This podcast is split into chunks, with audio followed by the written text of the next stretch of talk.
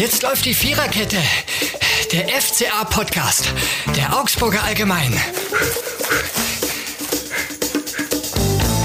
Da ist die Viererkette wieder. Mit einem Spiel der, naja, der karnevalistischen Art, das in Mainz sich zugetragen hat und bei dem Andrea Bogenreuter vor Ort war. Hallo Andrea. Hallo zusammen. Aber damit nicht genug. Auch Robert Götz ist heute dabei und äh, vervollständigt unsere taktisch variable Dreierkette diesmal in der Viererkette. Hallo Robert. Hallo, Servus. Und mein Name ist Florian Eiserle. Jetzt ähm, haben wir ein Spiel des FC Augsburg gesehen, wir alle, das nicht so richtig in das bisherige Jahr passt, würde ich mal sagen, in das bisherige Kalenderjahr. Denn bislang war es so, dass du eigentlich schon gehabt hast, eine, eine Mannschaft, äh, wo man den Eindruck hatte, da passt vieles, da weiß jeder, was er zu tun hat. Jetzt war das so ein bisschen Slapstick-artig. Kommen wir vielleicht auf die Details noch zu sprechen, aber Andrea, die du in Mainz das Ganze dir angeschaut hast, was ist denn dein Eindruck vom Spiel gewesen? 1 zu 3 in Mainz und ich glaube auch in der Höhe durchaus verdient, ne? Ja, also ich denke, der FCA ist mit großen, großen Zielen angereist. Ähm, es war eigentlich eine äh, gute Bühne bereitet. Äh, ja, ganz Mainz war so unter dem karnevalistischen Vorzeichen gestanden. Viel Lärm, Humbatetere außen vom Stadion und ähm, maskierte, maskierte Zuschauerinnen und Zuschauer. Ähm, hätte wirklich eine lustige Kostümiert Sache. hoffentlich. Ja. Kostümiert ich, ich, ja, ich nicht, aber, Aber man so, weiß es nie in Mainz, ne? Ähm, ja, Ja. der Rest also wirklich sehr fantasievoll. Im Gegensatz zum Spiel des FCA, das dann etwas weniger fantasievoll war. Wir hatten Mhm. halt alle gedacht, dass die guten Auftritte in diesem Jahr fortgesetzt werden und es war dann doch äh, nach 20 Minuten, als die ersten Spielzüge vorbei waren, äh, begann leider das Dilemma. Aufgehängt Mhm. eben an dem äh, Foul von oder die, die, diese der Ballverlust von Felix Udukai ähm, am Südkoreaner, der ihm da den Ball weggeschnappt hat, was dann ähm, nach einer Ping-Pong-Aktivität im Strafraum zum ersten Tor geführt hat. Und ab da ging das Unheil los, kann man sagen. Ab da kam der FCA überhaupt nicht mehr ins Spiel. So zumindest zu diesem Spiel, was er die vergangenen äh, Wochen gezeigt hat. Mhm. Also im Grunde hat da ähm, die FCA-Abwehr hat sich so ein bisschen an der Phasenacht, sagt man, glaube ich, in Mainz orientiert. Urukai mit einer, naja, humoristischen Einlage vor dem äh, 0 zu 1. Dann später geht's genauso witzig weiter mit einer Kerze, die er geschlagen hat vor dem 0-2. Gikiewicz einmal mit einem, ja, mit einer schlechten Klärung vor dem, ich glaube, das war das 0 zu 2, genau, 0 an der zu 2, ja. 24. Ja. Und, und dann noch einmal einen Ball fallen gelassen, der ist äh, glücklicherweise für den FCA ohne Folgen geblieben, weil dann dieser zwei Meter Hühne, dieser Franzose, der Ajorg, glaube ich, spricht man den aus, den Ball nicht unterbringen kann und am Schluss noch Gummi. Ne? Also das sind ganz schön viele echt eigenartige Fehler gewesen, die man so in dieser Häufung auch gar nicht so kennt. Ne? Sehr individuelle Patzer, wo, die ich glaube alle sehr genervt haben. Also ich habe äh, wirklich selten so viel Selbstkritik dann auch unten in der Kabine gespürt. Die waren wirklich angefressen, alle von ihrer eigenen Leistung und äh, haben sich auch wirklich äh, ganz klar selbst die Schuld gegeben. Also ich glaube, da konnte sich in diesem Kollektiv äh, keiner ausnehmen. Jeder hat tatkräftig dazu beigetragen, dass es irgendwie nicht geklappt hat. Ähm, sogar Ermedin Demirovic, das will jetzt zur Ehrenrettung des äh, FCA sagen, der wirklich sehr kühl und abgeklärt einen Handelfmeter verwandelt hat vor einer gellend pfeifenden Mainzer Wand, hat er da die Nerven behalten. Aber selbst so ein Highlight wird dann in so einem Spiel äh, ja nicht mehr so gewürdigt, weil wirklich ähm, der Rest der ganz, ganzen Auftrittes ähm, ja unter schlechten Vorzeichen stand. Mhm. Jetzt war es so, dass der FC Augsburg auf einem guten Weg zu sein schien. Und ähm, wenn wir jetzt bei Markus Lanz werden, würden wir sagen, oder würden wir fragen, was, was sagt das aus? Was sagt diese Niederlage aus? Und deswegen frage ich dich, Robert Götz, was sagt diese Niederlage aus? Also im Grunde hat man ja vor dem Spiel gesagt, das ist auf Augenhöhe. Eine Mannschaft, die ähnliche Ausgangsposition hat wie der FC Augsburg, ist der FSV Mainz, die ja ähnliche Ambitionen ja im Grunde auch hegt, also am besten nichts mit dem Abstieg zu tun haben, aber wenn es geht, schon ein bisschen auch nach oben reinschmecken, idealerweise. Ja, aber die von, die jetzt in Schlagdistanz schien, ja. Und äh, das Spiel sagt jetzt was anderes aus. Man sieht halt, dass der FCA große Probleme hat, wenn er auf Mannschaften tritt, die mit den gleichen Waffen schlagen wie, wie sie selbst, ja. Wenn es darauf ankommt, erstmal äh, das Spiel des Gegners nicht aufkommen zu lassen mit Gegenpressing, mit allem Möglichen und nicht so sehr darum geht, das eigene Spiel durchzuziehen. Und da sieht man bei FCA, da haben sie halt nur Probleme und bei allem äh, Jugendstil und mit den neuen, man merkt halt, dass das Ganze noch nicht gefestigt ist. Ja, es hat mit Mega wieder 19-Jähriger mhm. sein Bundesliga-Debüt gegeben. Also äh, äh, Anne Engels hat vier sehr gute Spiele gemacht, aber wenn, äh, wenn das nicht so läuft, wie man sich vorgestellt hat, merkt man, da hat sie halt Probleme. Und was wir halt sehen, Gladbach ist eine spielerisch starke Mannschaft, äh, Leverkusen ist eine spielerisch starke Mannschaft, auch Dortmund ist eine spielerisch starke Mannschaft. Da hat der FCA geglänzt mit seinen Tugenden. Und man, man sieht jetzt auch schon bei Gladbach, ja, die haben heute, äh, die haben jetzt am Sonntag 4-1 gegen in, in bei Hertha Berlin bei Hertha. verloren. Mhm. Äh, Völlig dass die auswärts, dass die auswärts äh, auch nicht so, so gut unterwegs sind. Aber das, der FCA ist halt einfach noch nicht konstant in seinen Leistungen. Mhm. Das, das ist eigentlich das, was mir am Samstag da äh, am meisten aufgefallen ist, ja. Mhm. Ja, und noch dazu ist es so, dass, äh, wie du sagst, wenn du eine Mannschaft hast, deren Ansatz ist es zu spielen, das kommt FC Augsburg, das war natürlich schon immer so, dass du ja. eigentlich nicht in deiner Erfolgsphase den Anspruch haben solltest, selber den Ball, zumindest war das bislang nicht so, Enrico Maaßen ist ja mit einem anderen Ansatz angetreten, ähm, aber man tut sich immer schwer gegen die Teams, die, ja, die ähnlich drauf sind und ja, das, das, da, da kann man jetzt mal im Raum schweben lassen, was, was da eigentlich das Problem ist. Ich habe, äh, weil du kurz noch Renato Vega, Renato Palma Vega übrigens, wenn man ihn ganz genau ausspricht, auch guter zweiter Vorname, Renato Palma Vega, an dem sie jetzt nicht gelegen hat, ne, auf gar keinen Fall. Aber ich habe mich gewundert, warum der jetzt Linksverteidiger spielt, weil das ja eigentlich ein defensiver Mittelfeldspieler ist, der ja zugleich Innenverteidiger spielen kann.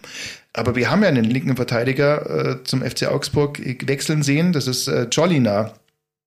Warum hat denn Jolina dann eigentlich nicht gespielt? Also, also FCA-Kreisen, wenn ich hm. mal kurz vom, vom ja. Äh, Samstag berichten kann, hieß es, dass er sehr gut trainiert hat in der Woche und dass er vom Typ her äh, anscheinend etwas äh, ja bulliger oder äh, körperlicher dasteht als jetzt Colina und deswegen Mhm. Hat er anscheinend den Vorzug bekommen. Vielleicht auch eben im Zuge dieser ähm, jungen Talenteförderung, was ja bei Arne Engels, wie der Robby schon gesagt hat, super gut geklappt hat, äh, hat man vielleicht gedacht, ja, man kann auf der Position dann eben auch in diese Richtung punkten. Mhm. Ja, es klappt halt nicht immer so gut. Nee, das ist ein schwieriges ja. Spiel gewesen, gerade also mhm. für ein, für ein Startelfdebüt für so einen Jungen. Ähm, aber wie gesagt, wie wir schon gesagt haben, an ihm hat's nicht gelegen. Äh, aber es hat natürlich die Viererkette hinten jetzt nicht unbedingt so stabilisiert, wie es jetzt gegen diese Mainz Wuchtbrummer, sage ich mal, nötig gewesen wäre. Mhm. Ja, und vor allem, sagen wir, ja. wenn, man, wenn man die Tore sieht, sagen wir, so Aussätze darfst du in der Bundesliga halt einfach nicht erlauben. Ja, so ein Udoka lässt sich da den Ball abnehmen. Äh, Gikiewicz vor dem 2-0 mit der Faustabwehr mit einer Faust äh, und dann beim 3-1 Gummi. Gummi. Gut, das mhm. war, war ein leichter Schubser von hinten, aber dann darf ich halt auch nicht einfach aufhören zu spielen, sondern Mhm. Muss, muss einfach weitermachen, bis ja. der Schiedsrichter pfeift und das ist, bis jetzt irgendwas ins Phrasenschwein zahlen, aber äh, wenn du den Gegner dich so einlädst, mhm. da kommst du in der Bundesliga auf keinen grünen Zweig. Ja, und auch ja. das Spiel sofort einzustellen. Also nachdem der einen Schubser gekriegt hat von Jason Lee, ich habe noch mal kurz Jason Lee geguckt, der Mann ist immerhin 1,81 groß, aber 74 Kilo. Also das ist jetzt kein, also meins hat andere, ne, wo ich sage, wenn ich da einen mitkriege, dann, ja. dann muss ich gucken, ob ich, noch, ob ich noch alle zehn Finger sehe. Zum Beispiel der, der Ajork, der, der zwei Meter Mann da vorne, das wäre so einer, der gehört jetzt sicherlich nicht dazu, Jason Lee, dass wenn man da einen Stupser kriegt, dass man da aufhören muss zu spielen. Und das ist wirklich nicht nachvollziehbar, ja, was, also was da. Es hat sicherlich schon Bundesliga-Spiele gegeben, wo sowas auch als Stürmerfall gepfiffen worden ist. Aber wenn der Pfiff eben nicht ertönt, dann muss sie eben weitermachen. Und Aber das war doch das ähnliche Verhalten beim 0-1. Haben sie doch Richtig, auch alle ja. aufgehört. Ja. Also von ja. daher war das, das, irgendwie an diesem Tag äh, kein Durchziehen äh, der eigenen äh, Spielfähigkeiten. Ja, mhm. sondern abwarten, hoffen, dass irgendwer äh, pfeift, damit, äh, damit sie die, die Situation entschärft worden ist, statt selber reinzugehen und zu entschärfen. Mhm. Und es war ein Stück der Auswärtsproblematik, die man ja auch hat. Also es ist ähm, lange Zeit war, oder lange Zeit, im ersten Drittel der Saison war der FC Augsburg auswärts äh, ganz fit, hat Auswärtsspiele gewonnen in Leverkusen, in Bremen, auf Schalke. Und seit diesem Schalke-Sieg, Anfang Oktober war das, ist der Wurm irgendwie drin. Sechs Spiele, fünf Niederlagen, ein Remis. Und das scheint irgendwie nicht mehr so zu, zu funzen. Ja, das der einzige Punkt, außer, ausgerechnet auch noch bei Union Berlin, dem neuerdings neuen Bayern-Jäger. Ja. Mhm. Also komisch, ne? Und, und, äh, und in vielerlei Hinsicht halt einfach nicht nachvollziehbar, warum Leute, äh, auch wie, wie Giekewitsch, was, also die, diese, diese Faustabwehr beim 0-2, man versteht's einfach nicht. Ja? Also dann kann man natürlich auch nicht mit irgendwelchen taktischen äh, Dingen argumentieren, das muss man schon auch sagen. Sondern wenn du die Gegentore so fängst, wie, wie du sie da fängst, dann also keine Taktik der Welt gibt vor, sich so ausstravanzen zu lassen, ja. Also, und sich so defensiv zu verhalten. Aber es ist halt klar, wenn du in drei Auswärtsspiele zehn Gegentore kriegst, mhm. ist es schwer, was mitzunehmen, ja. Mhm. Ja, also das ist eines der, eines der Erkenntnisse eigentlich aus diesen, aus diesen äh, Auftritten, aus diesen Auswärtsauftritten, die du bislang hattest, dass du zumindest in der Fremde, zu Hause hat es jetzt immer gut geklappt mit zwei 1-0-Siegen, aber dass du zumindest in der Fremde das Tor nicht so verrammelt kriegst, wie das idealerweise der Fall sein sollte.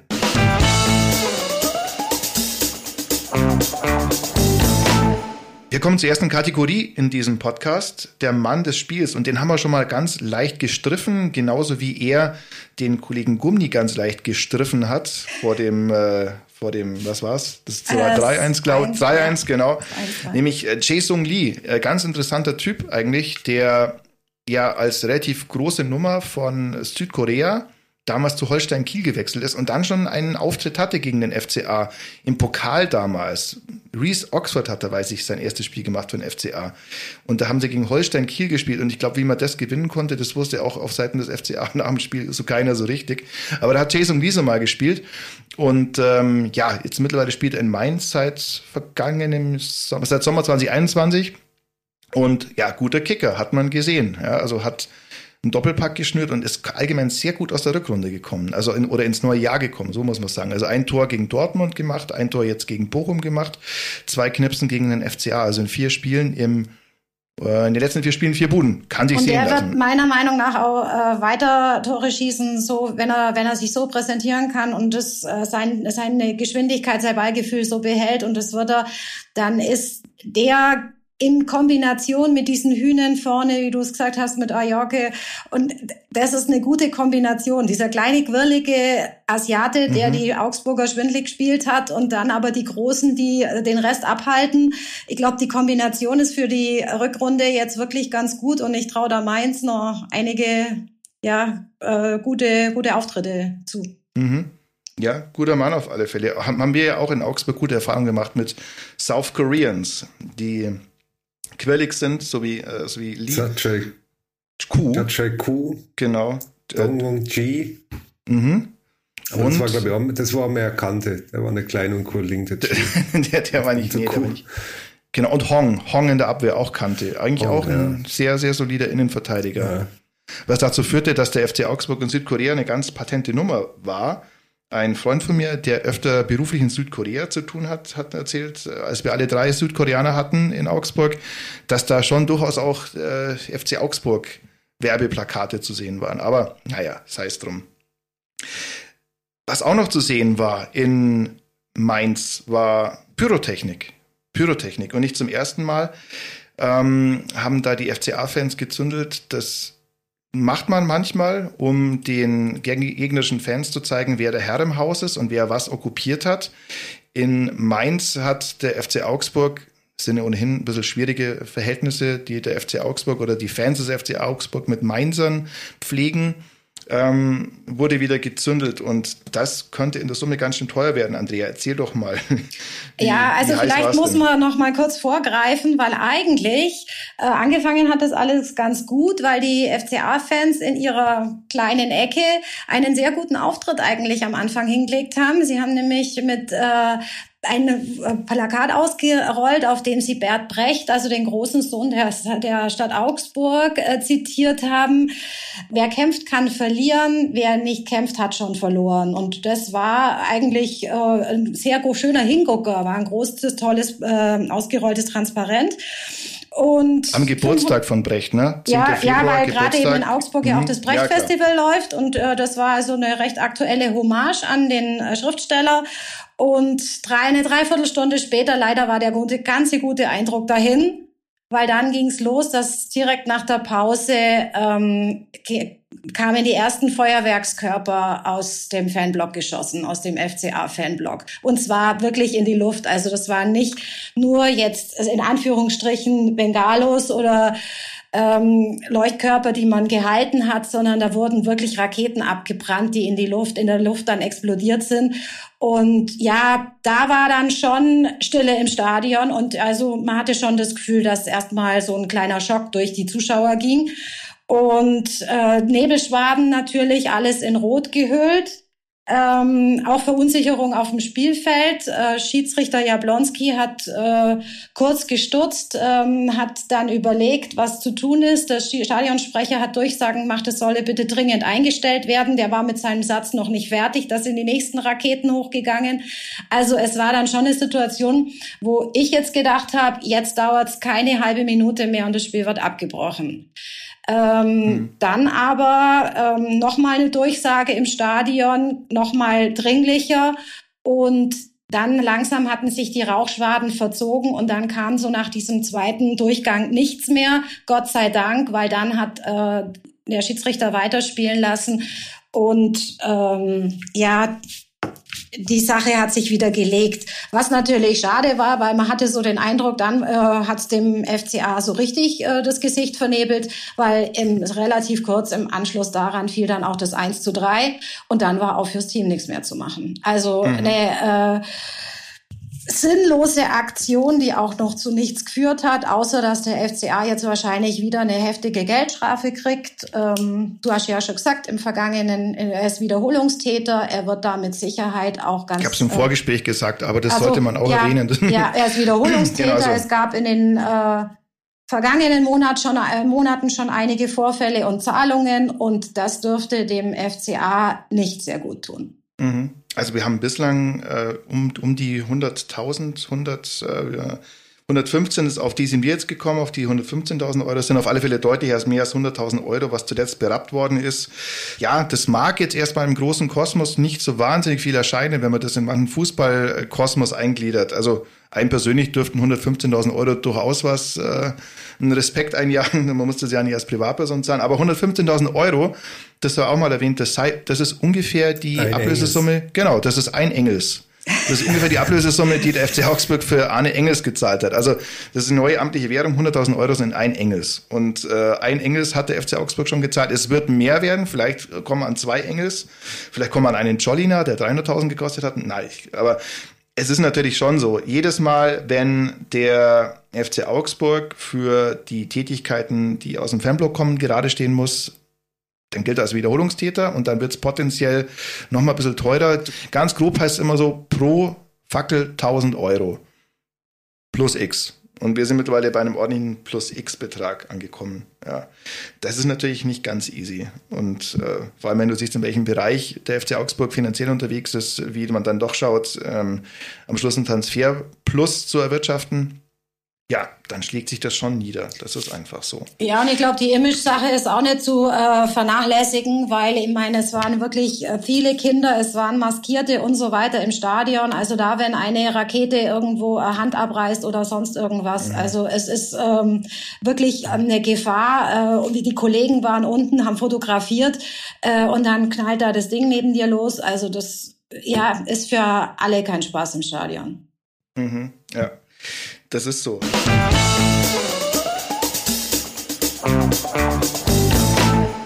Wir sind bei der zweiten Kategorie dieses Podcasts angelangt. Wenn dieses Spiel ein Song wäre, dann in Anlehnung an äh, die koreanische Mini-Wuchtbrumme Jason Lee, Korean Bodega.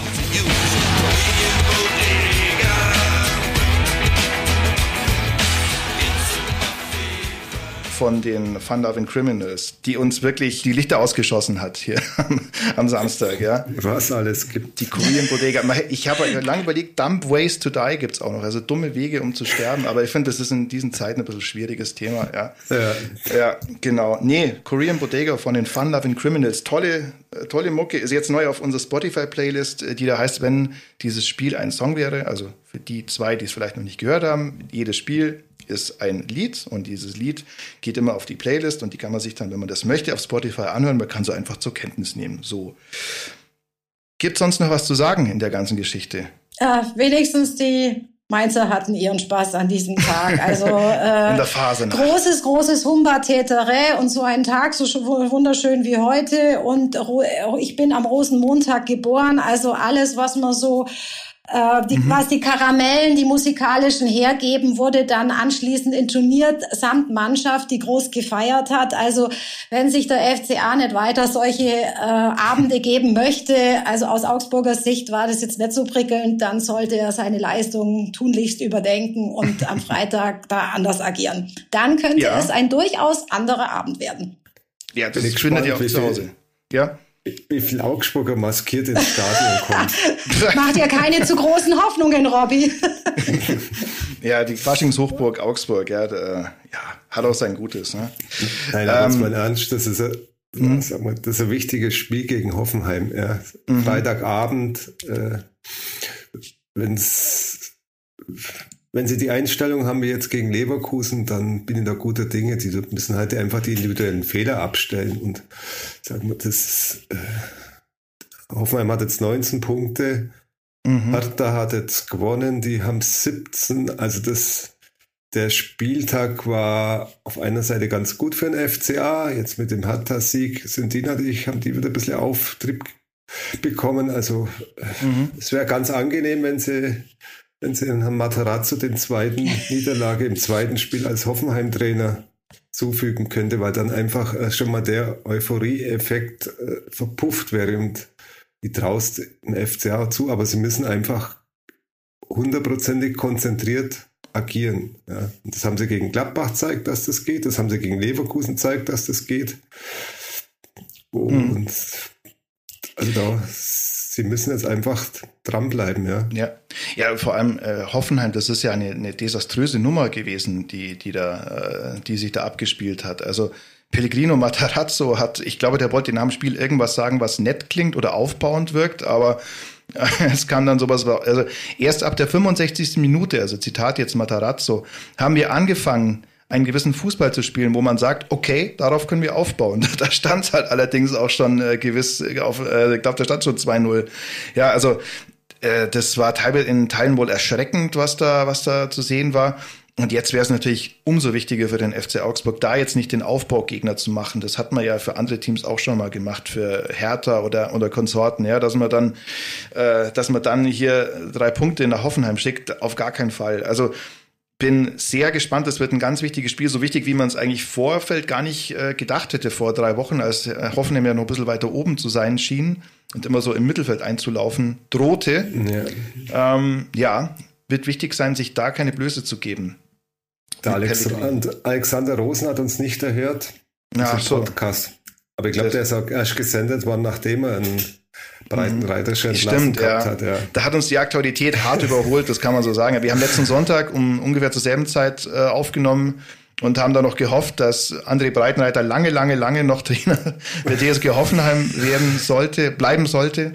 Ja, das äh, hat sich nicht bewahrheitet. Ne? Also um, relativ bald war dann klar, dass es mit Breitenreiter zu Ende geht und äh, ja, aber auch mit Matarazzo. Ich glaube, da kann man auch, ist an für sich ein guter Trainer, aber ähm, ja, das hat er zumindest in Stuttgart langfristig noch nicht umsetzen können, dass er in der Abstiegszone auch gut beieinander ist und eine Mannschaft gut auch in, durch einen Abstiegskampf führen kann.